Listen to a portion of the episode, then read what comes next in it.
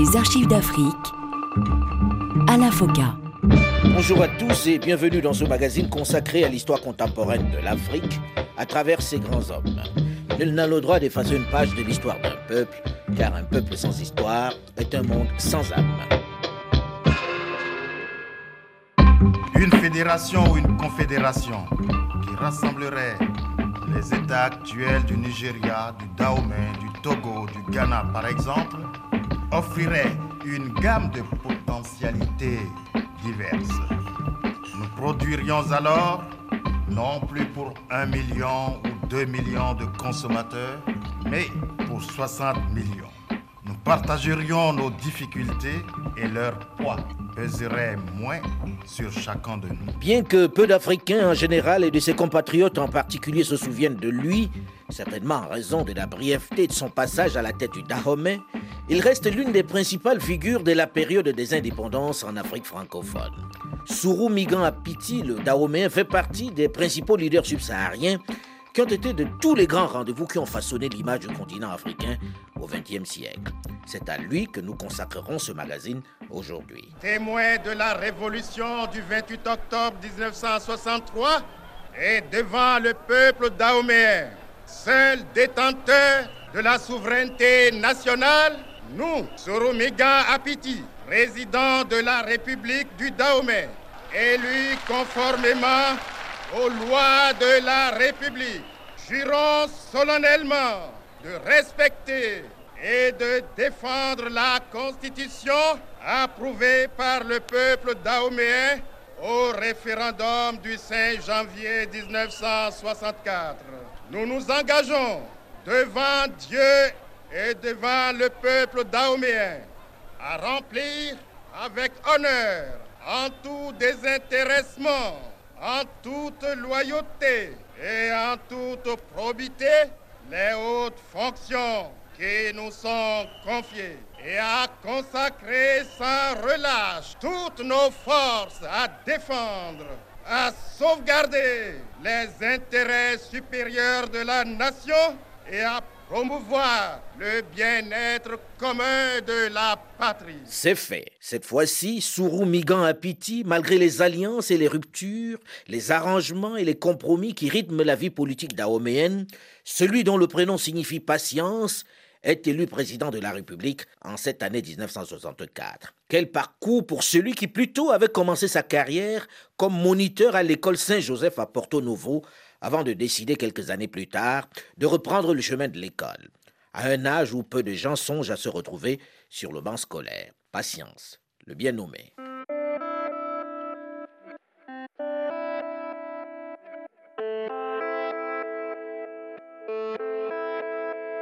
Sourou Migan Apiti voit le jour le 8 avril 1913 dans une famille nombreuse et modeste de Porto Novo. Il est Migan par sa mère.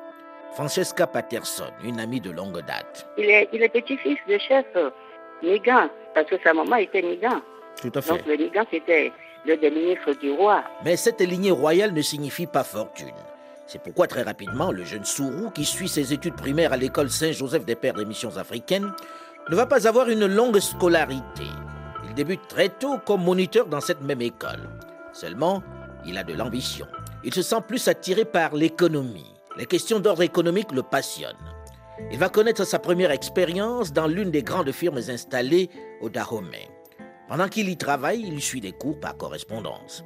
Dans la factorerie, il gravit rapidement les échelons puisque très vite, en quelques années, l'employé aux écritures est nommé gérant de sa factorerie à Savalou. Mais cette ascension est loin de satisfaire ses ambitions. C'est pourquoi, avec ses économies, pas grand-chose, il décide d'aller approfondir ses connaissances en France, de retourner à l'école. Émile Derlin Zinsou, ancien président de la République du Dahomey. Quand il est venu en France pour continuer ses études et sa formation, il était à un âge où euh, la plupart des gens y auraient renoncé. Il avait, il avait commencé sa vie comme employé de, maison de commerce, il avait fait des économies il, pour venir en France étudier. À l'époque, il fallait le faire. Et, et avoir pensé, avoir fait des économies, avoir pris le temps de venir et s'être acharné à, à réussir, c'est une chose qu'on ne souligne pas assez dans sa vie. Moi, je crois que c'est remarquable et qu'il faut le dire. Surtout qu'en France, l'expérience n'est pas des plus aisées. La vie est loin d'être facile avec ses maigres économies. Il est obligé, pour poursuivre ses études, de travailler, de faire tous les petits métiers que l'on offre aux étudiants africains à cette période. Plongeur, laveur de voitures, démonstrateur d'appareils ménagers, garçon de course. Avec un tel acharnement, le succès est au rendez-vous puisqu'il obtient en 1939 son diplôme de l'École libre des sciences politiques de Paris. Mais ce n'est toujours pas assez pour lui. Il souhaite spécialiser un peu plus sa formation, notamment dans le domaine comptable qui le passionne. Mais les ambitions d'Hitler risquent de compromettre ce projet.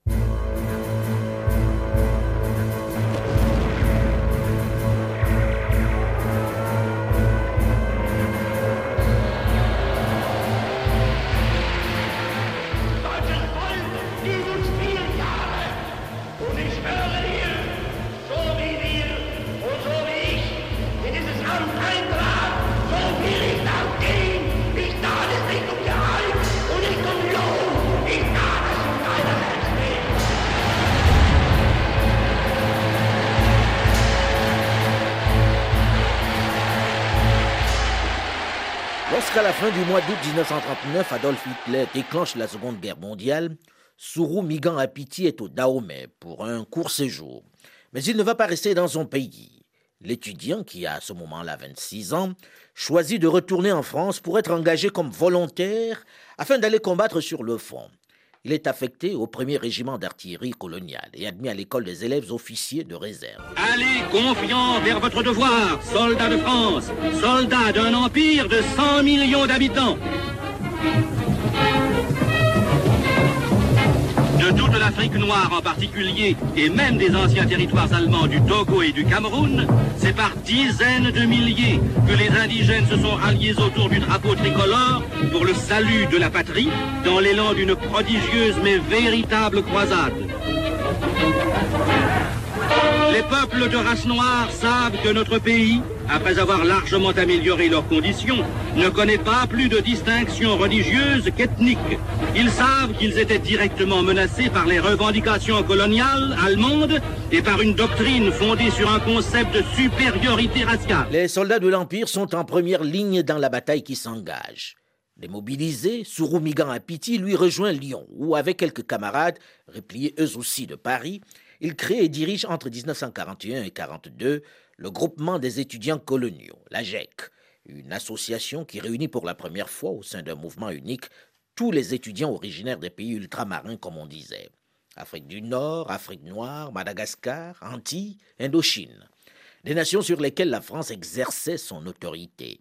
C'est la préfiguration de l'association panafricaine des étudiants. Français, à l'appel de Monsieur le Président de la République, j'assume à partir d'aujourd'hui la direction du gouvernement de la France.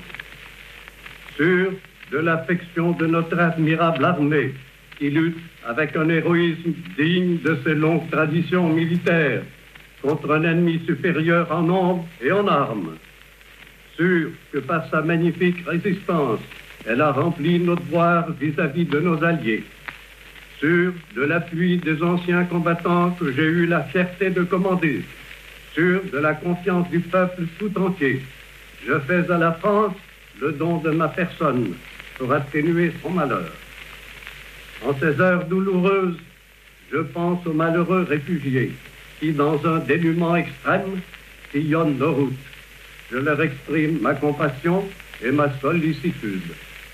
C'est le cœur serré que je vous dis aujourd'hui qu'il faut cesser le combat.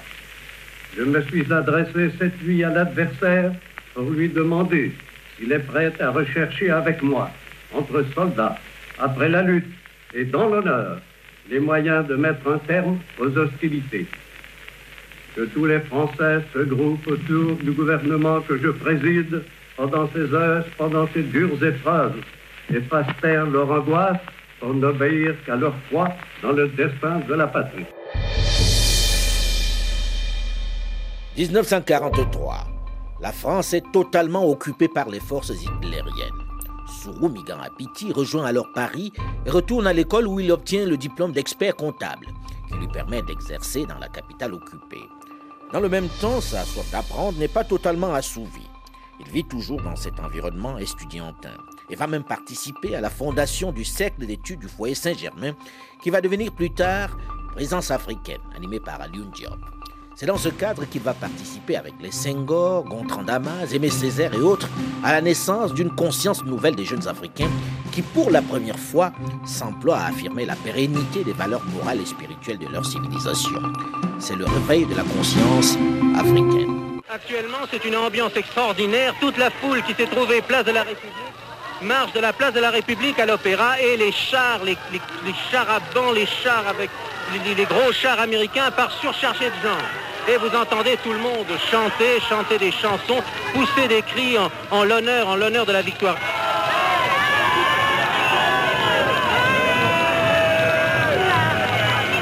Et il y a des choses extraordinaires. Nous voyons des, jeunes soldats, des, soldats qui avancent. Ils sont une vingtaine. Ils tiennent, ils tiennent un drapeau. Et Devant eux arrive une vingtaine de jeunes filles et immédiatement les jeunes filles se précipitent sur l'enlèvement. Sur les, jeunes gens, c'est un enlèvement de soldats par des jeunes filles parisiennes. C'est absolument charmant. Et voici maintenant un orchestre qui passe, un orchestre qui est monté, qui est monté sur une voiture, sur un gros char. Et il y a une débauche, une débauche de joie, une débauche d'enthousiasme. Des soldats américains agitent des drapeaux français, des soldats français agitent des drapeaux américains. C'est vraiment une joie extraordinaire. Les avions des armées alliées prennent en enfilade les Champs-Élysées. Toutes les voitures sont décorées de drapeaux français et américains. Et enfin retentissent les sirènes que les Parisiens attendent depuis au moins 48 heures. C'est la fin de la guerre pour Paris C'est la victoire des Alliés sur le Troisième Reich. Une victoire à laquelle les soldats de l'Empire, les tirailleurs sénégalais comme on a baptisé toutes ces troupes, ont très activement participé. Ils ont payé le prix fort. Ils ont également pris conscience de leurs forces, de leurs droits. Ils aspirent logiquement à un peu plus d'autonomie. Malgré la réticence de certains en métropole et dans les colonies, Paris, qui sait combien elle leur doit, ne peut rester indifférente. Même s'il n'est pas question de leur octroyer leur autonomie, il faut lâcher un peu de laisse. Le président Gaston Monerville, appelé à présider la commission chargée de préparer le statut politique des colonies et de leur représentation au Parlement français, fait appel en tant que membre de cette commission et définit, répondant aux principales préoccupations du moment, les aspirations des Africains à quelques jeunes Indo-Chinois et Africains, dont Léopold Sédar Senghor et Sourou Migan Apiti. Issoufou Germakoy, ancien sénateur et ancien représentant du Niger auprès de l'ONU. Parce que j'ai connu Apiti en 1945 rue Royer-Collard où un cercle d'étudiants se réunissait régulièrement chez Louis Béanzin, n'est-ce pas, qui était... Le même qui était en Guinée. Le même qui était en Guinée, chez Louis Béanzin, qui était de formation trotskiste, donc, n'est-ce pas, qui n'était pas un homme facile à vivre. Eh bien, euh, dans ce milieu, euh, on y retrouvait François Amorin, qui est actuellement avocat au, au, Bénin. J'ai rencontré Abdoulaye tous pas euh, sénégalais, mais tous de formation marxiste.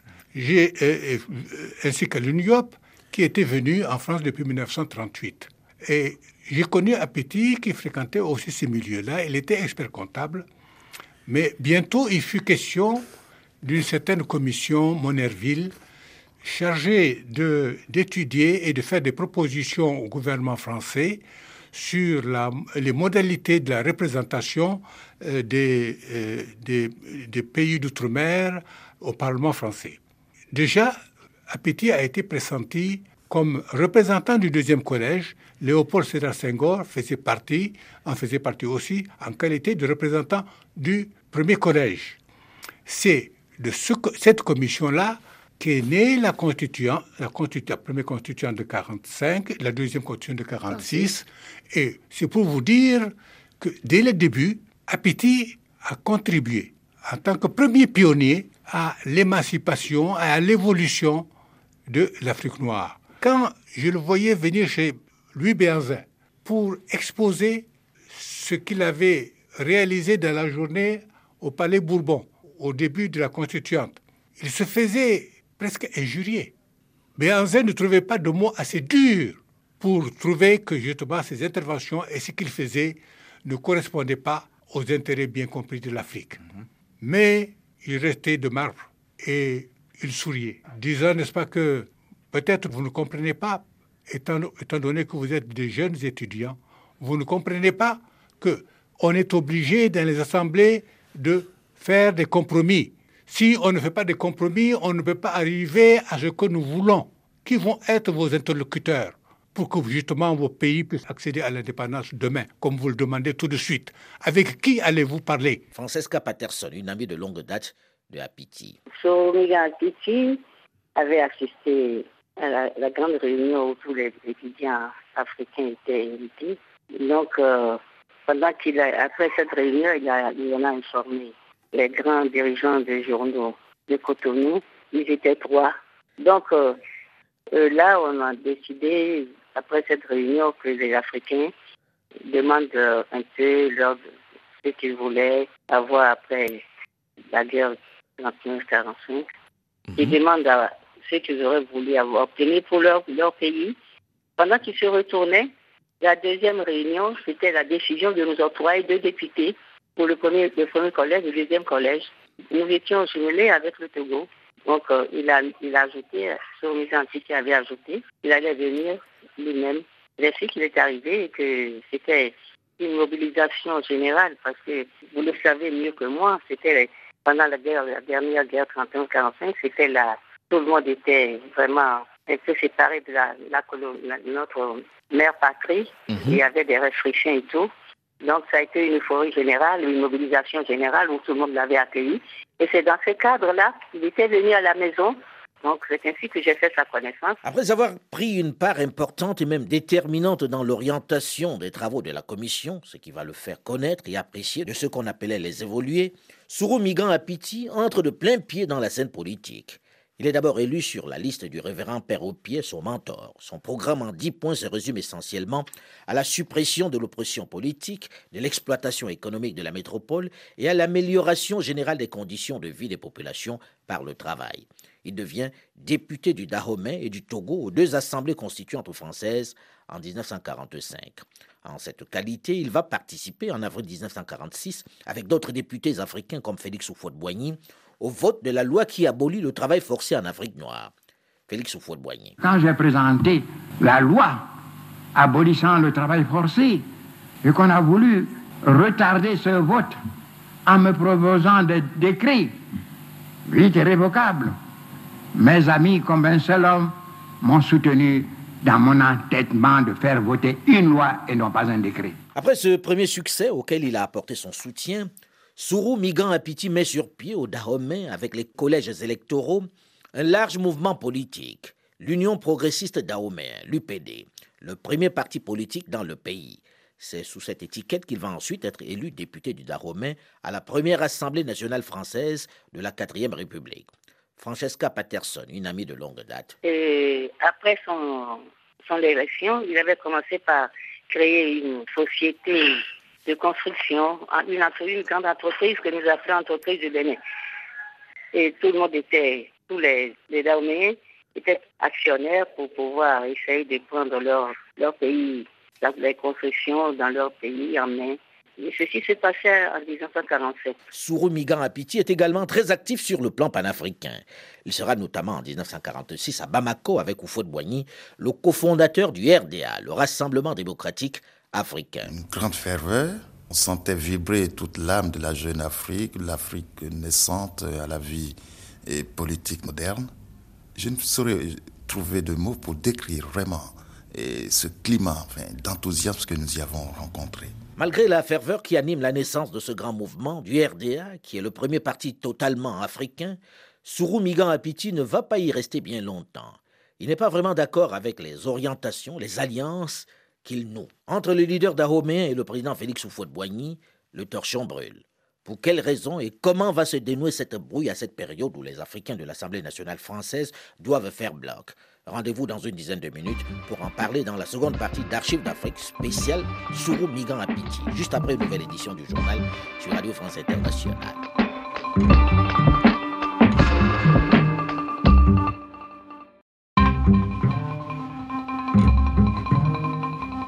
Les archives d'Afrique à la FOCA. Bonjour et bienvenue si vous nous rejoignez seulement maintenant dans la seconde partie de ce magazine consacré à l'histoire contemporaine de l'Afrique à travers ses grands hommes. Nul n'a le droit d'effacer une page de l'histoire d'un peuple, car un peuple sans histoire est un monde sans âme. Oufoué est un ami, comme Nkrumah aussi est un excellent ami. Il y a sans doute et sur le plan d'orientation, divergence, mais ce que nous souhaitons au Dahomey. Et c'est que, comme je le disais l'autre jour aussi, nous croyons à la vertu des palabres, nous croyons qu'il n'y a rien d'impossible, il n'y a rien de difficile qu'on ne puisse régler pour autant que l'on veuille apporter la bonne volonté et le meilleur de soi-même. Après avoir pris une part importante et même déterminante dans l'orientation des travaux de la commission Monerville, chargée de préparer le statut politique des colonies et de leur représentation au Parlement français, juste après la Seconde Guerre mondiale, Souroumigan Apeti est désormais l'un des principaux leaders africains qui siègent à l'Assemblée nationale française. Il est l'un des acteurs du changement qui s'opère au Palais Bourbon et dans les sphères de l'Assemblée nationale. C'est à ce titre qu'il est de l'aventure que propose le président Félix Houphouët-Boigny de Côte d'Ivoire au cours de cette année 1946. Félix Houphouët-Boigny. Donc nous aurons un mouvement populaire en Afrique, indépendant de toute formation politique métropolitaine. Soulignons cela. Voilà les raisons qui ont motivé la création du RDA. Souroumigan a pitié de cette aventure à Bamako, le congrès constitutif du RDA, le Rassemblement démocratique africain. Nous sommes arrivés juste au moment où Philippe Dabo Sissoko tenait une grande réunion euh, sur la place publique.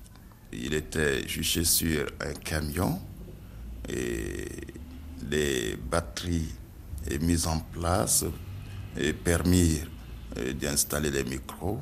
Il faisait une douce chaleur. Et sans l'interrompre, nous nous sommes montés sur le camion pour l'assister.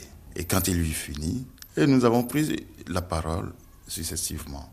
Darboussier, Ofo et moi-même, etc. Souroumigan Apiti sera, avec le président Oufouet, le cofondateur du RDA en 1946 à Bamako.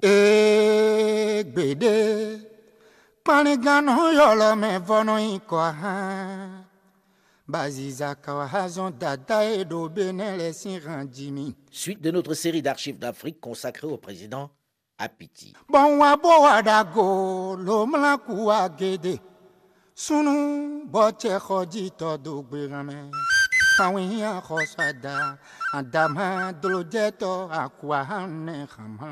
L'émancipation des colonies est au cœur du combat des leaders africains qui, à Paris, côtoient désormais les dirigeants français. Seulement, leur stratégie n'est pas commune. Très rapidement, des oppositions conceptuelles et idéologiques les séparent. À la complicité entre Félix Houphouët-Boigny et Migan Apiti, qui a présidé la création du RDA, succède très vite la division, l'incompréhension, voire l'opposition idéologique.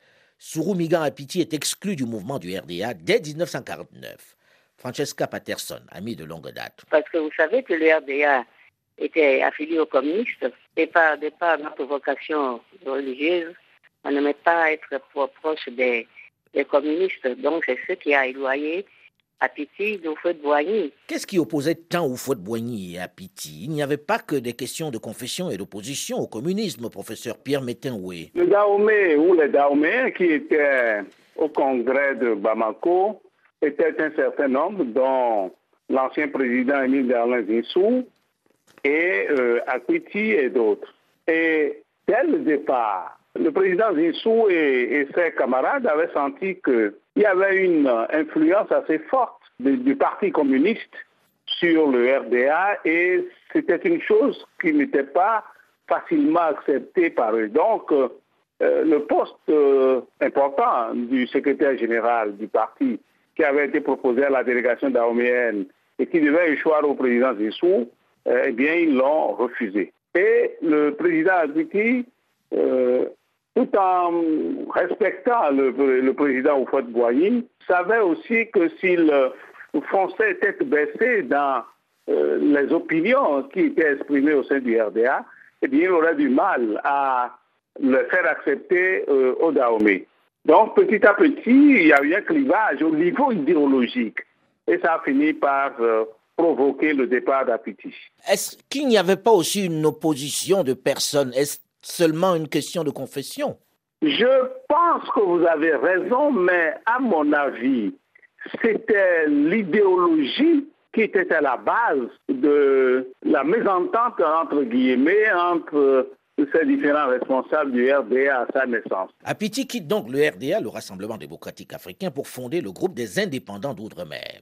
Il estime qu'il doit exister au sein du Parlement français un parti authentiquement africain qui ne recevrait pas ses instructions, ses consignes d'une autre Église, d'aucun lobby, mais qui déterminerait ses choix en fonction des masses populaires qu'il représente. Qui sont professeur Pierre Métain-Houé, ceux qui appartiennent à ces indépendants d'outre-mer? Le président Senghor, M. Apiti, quelques notabilités des pays comme euh, le Niger, et donc euh, la volonté express de ces gens-là était de faire en sorte que le combat qu'ils menaient pour la dignité de l'Afrique, eh bien que ce combat soit d'abord un combat des Africains sans qu'il soit sous la coupole d'un parti ou d'une idéologie européenne. En 1951, à l'occasion de nouvelles élections législatives, Sourou Migan Apiti va quitter l'UPD, l'Union progressiste dahomey qu'il a créée en 1945 pour fonder le PRD, le Parti républicain dahomey, qui deviendra plus tard la section locale du PRA, le parti du regroupement africain dont l'objectif principal est l'indépendance immédiate des territoires français. Et le congrès constitutif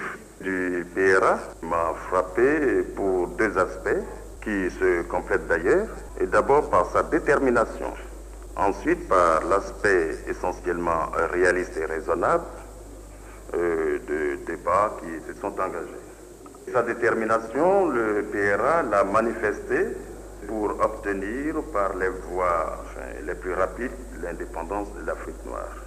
Comme vous savez, cette détermination est irréversible. Il faut qu'on le sache bien. Si l'indépendance n'a pas été lancée euh, comme euh, un nouveau mythe illusoire, elle a été pensée avec toutes ses conséquences et avec toutes les options euh, qu'elle suppose. Les dirigeants responsables de l'Afrique, de l'Afrique actuelle, n'ont pas sous-estimé les problèmes qui se posent à eux alors que ce soit en matière d'investissement privé ou en matière d'investissement public, que ce soit en matière sociale ou économique, toutes les préoccupations euh, du PRA ont été inspirées euh, de ce que je me permettrai d'appeler un audacieux bon sens. Il faut dire que Sourou Migan Apiti, même s'il reste très proche de la France, même s'il continue de penser qu'elle doit garder une place privilégiée auprès des nations africaines, pense que les pays du sud du Sahara doivent s'unir, former une confédération qui les rendra plus forts et en fera des interlocuteurs crédibles. Une idée qui n'est pas toujours partagée par le président Félix Houphouët-Boigny dans cette période. Euh, la perspective euh, de constituer les États-Unis d'Afrique euh, doit déjà nous permettre, à nous, Dahomey et Togo, de régler les problèmes qui nous sont communs, tels la question douanière qui, comme vous le savez, suscite de l'autre pas mal de difficultés. Apiti va être sans interruption élu à l'Assemblée nationale française de 1946 à 59, tout en étant maire de Porto Novo, sa ville natale, et présent dans les instances territoriales du Dahomey et de l'AOF, l'Afrique occidentale française. Il va être toute cette décennie, avec Senghor, mais sans grand succès, le défenseur acharné d'une confédération africaine multinationale. Une fédération ou une confédération qui rassemblerait les États actuels du Nigeria, du Dahomey, du Togo, du Ghana par exemple, offriraient une gamme de potentialités diverses. Nous produirions alors non plus pour un million ou deux millions de consommateurs, mais pour 60 millions. Nous partagerions nos difficultés et leur poids pèserait moins sur chacun de nous, tout en maintenant les liens traditionnels entre les États africains d'expression française, tout en maintenant les liens traditionnels avec l'ancienne métropole, je pense que l'avenir nous impose d'élargir nos horizons. C'est dans le cadre de coopération et d'unité africaine, d'équilibre du monde, que s'inscrivent les problèmes, même mineurs, de la République du Dahomey. Jean-Claude Apiti, son fils. Si vous parlez par exemple de l'intégration. L'intégration régionale, politique et économique, mhm. l'intégration régionale, mais il était en avance sur son temps. Il était fondamentalement panafricaniste. Mhm. Et je pense que les historiens le reconnaissent. Si Sourou Migan Apiti est résolument tourné vers cette autonomie interne, vers cette intégration régionale, il reste attaché à la France et à sa mission civilisatrice, comme il dit. Il battra campagne pour le oui au référendum de 1958 sur la communauté que propose le général de Gaulle pour l'élargissement des compétences des territoires au sein d'une communauté française. Euh, je tiens, et comme j'ai eu l'occasion de le dire, et à rendre un hommage solennel et public à la France et à son œuvre civilisatrice. En prenant pied sur son sol en tant que chef du gouvernement de la République du Dahomey, je tiens à renouveler cet hommage dans lequel nous confondons naturellement le général de Gaulle, euh, grâce à qui euh, nous avons fait un pas, on ne peut plus accélérer euh, dans l'autonomie interne des pays africains. Devenu en septembre 1958 membre du comité directeur du PRA, le parti du regroupement africain, il se retrouve rapidement en désaccord avec celui-ci sur la question de la participation du Dahomey à la Fédération du Mali. L'attitude du Dahomey à l'égard de la Fédération du Mali est connue depuis longtemps. Nous avons une situation particulière qui, à notre sens, appelle des solutions originales. Nous estimons en effet que le Dahomey est une enclave entre deux blocs d'expression anglaise, qu'il a plus de frontières que de territoires, et ce qui lui impose un certain nombre de servitude. Le Dahomey sent qu'il ne peut pas rester isolé, mais nous estimons que la fédération doit être faite de manière à nous permettre de sauvegarder notre personnalité, notre originalité. Et je ne pense pas, a priori, que mon départ, ma démission de la section locale du PRA puisse provoquer une crise gouvernementale. Et je rappelle que l'opinion quasi unanime des Dahoméens est contre la fédération du Mali dans sa forme actuelle. Et si la position que j'ai prise ne donne pas satisfaction à certains de mes collaborateurs du gouvernement, il leur appartient, je crois, d'en tirer les conséquences qui s'imposent. De toute manière, je ne pense pas que actuellement il puisse avoir une crise. Il va effectivement y avoir une crise. Déjà, professeur, qu'est-ce qui fait qu'il refuse finalement de participer à la Fédération du Mali alors qu'il devait initialement y associer le Dahomey? Je ne sais pas très bien pourquoi, alors qu'il est parti de Cotonou pour confirmer l'adhésion du Dahomey à la Fédération du Mali, Oufouette ne voulait pas de la Fédération du Mali. Il, il, acceptait à la rigueur ce qui est devenu le Conseil de l'entente parce qu'il avait les moyens de contrôler ce Conseil de l'entente. Donc, je, n'ai pas de preuves, je n'ai pas de documents qui l'attestent, mais il a dû lourdement influencer le président Titi pour le décourager d'être membre de la Fédération du Mali. Évidemment, euh, la Fédération du Mali, réduite à deux ou trois membres après le refus du Dahomey, euh, n'a pas tenu longtemps. Mais cela a provoqué une très très grande déception ici au Dahomey de cette époque-là.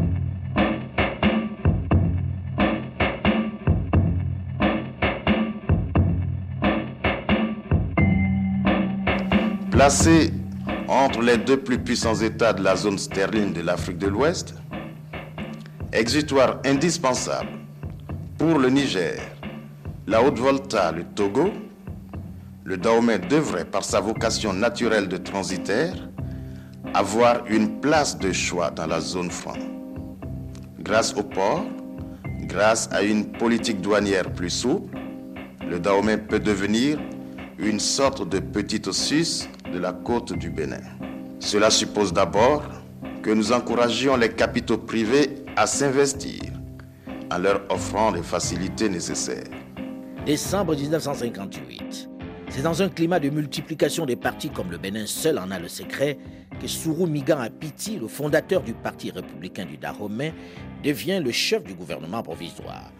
Comment devient-il chef de gouvernement dans cet environnement un peu singulier, professeur Métain-Oué ah, Il faut rappeler que depuis le, Conseil général du Dahomey, c'est-à-dire la première assemblée en 1946-1947, Akwiti avait toujours été président du Conseil. Mhm. Et donc, euh, lorsque, après la loi cadre de 1956, le Conseil général est devenu l'Assemblée territoriale, il a continué à, être président de cette institution-là. Mhm. Et donc, euh, c'est lui qui est président euh, et qui conduit le territoire du Dahomey à devenir République du Dahomey le 4 décembre 1958. Mhm. Alors, et l'UDD ont refusé pratiquement de participer au vote qui a créé la République du Dahomey parce que Aoumadébé a estimé qu'il était l'artisan du oui au référendum du 28 septembre 1958. Il a donc boycotté la séance au cours de laquelle le territoire est devenu la République. Et alors, Akwiti, qui a été pratiquement le champion du vote pour que le Dahomey devienne une république, a continué d'exercer la présidence de l'Assemblée territoriale. Et c'est Aoumarégbe qui a estimé que l'Assemblée de cette époque n'était pas représentative et qui a demandé, avec insistance, que des élections soient refaites et qu'on recommence la composition de l'Assemblée territoriale. Et donc, Akwiti a été mis sous pression et a, été obligé de signer un décret en avril 1959 pour convoquer l'élection anticipée.